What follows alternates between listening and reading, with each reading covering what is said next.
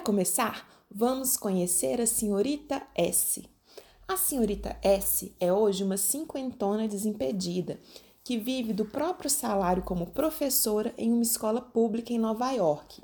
Porém, há 30 anos, ela era a filha mimada de um diretor de banco em uma pequena cidade do Maine. Quando o pai faleceu, deixando escândalo em lugar de dinheiro, havia uma certa indignação por toda a região, mas a senhorita S simplesmente prendeu o cabelo para trás, colocou seu chapéu de marinheiro e partiu para Nova York, onde antes que os vizinhos terminassem de dizer pobre S, ela já estava empregada. Essa senhorita ainda exerce seu trabalho, porém não tem de si mesma a imagem de uma professora solteirona. Você também não teria se a encontrasse ela tem sido uma pioneira em tudo que se relaciona à igualdade dos sexos, do uso de bermudas aos piquetes pelos direito ao voto. E viveu tudo isso de uma maneira maravilhosa. E ainda continua assim, uma vez que hoje, como algo normal, praticamente qualquer coisa poderia ser reformada por pessoas da natureza da senhorita S. Anos atrás, ela encontrou um apartamento com três amplas salas de pé direito alto ligadas por um comprido hall, em uma região fora de moda e inapropriada com aluguéis baratos.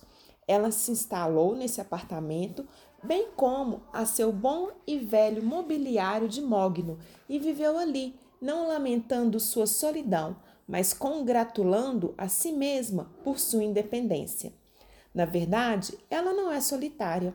Além de coragem, humor e inteligência, possui inúmeras amigas mulheres que fumam e discutem problemas mundiais ao redor da lareira no inverno e a acompanham durante o verão em passeios no seu automóvel Ford de segunda mão. Elas não a visitam nas noites de domingo e de quinta-feira, quando a senhorita S tem um compromisso permanente com o professor Milpe, cuja esposa vive num sanatório e cujos livros de matemática são bastante conhecidos em círculos acadêmicos e nenhum outro lugar mais. Ele a considera uma mulher muito bonita.